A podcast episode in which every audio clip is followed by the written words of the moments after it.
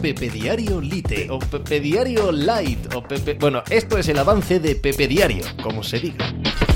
Hola, ¿qué tal? Hoy estamos a martes 11 de julio del año 2023. Alcaraz ya está en cuartos de final de Wimbledon y ahí se enfrentará al que tiene que ser su archienemigo, no solo en el presente, sino probablemente en el futuro, aunque ¿quién está para adivinar el futuro, no? Bueno, otro de esos chicos de la joven generación, con un talento descomunal, evidentemente no el mismo que el de Alcaraz, punto por debajo, como poco, pero aún así, por características no solo de nivel de juego, de estilo de juego, sino también de estilo personal, por su explosivo carácter, nos dan para un cuarto de final precioso, ¿no? Glorioso. En un torneo donde también está Djokovic avanzando, evidentemente. Nadie gana a Djokovic en eh, Wimbledon desde el año 2017, nadie lo gana este año en Grand Slams, nadie lo gana en, en, la historia, nada, nada gana a Djokovic. Pero estos chavales siguen avanzando y Alcaraz sigue mostrando una complexión psicológica muchísimo más fuerte que la que le vimos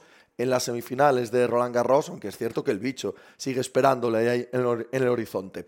Ganar a Berretini no es fácil, meterse en cuartos de final de Wimbledon no es fácil.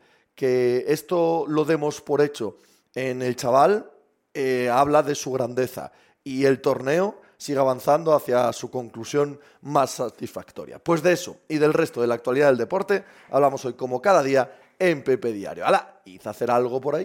Estás escuchando Pepe Diario.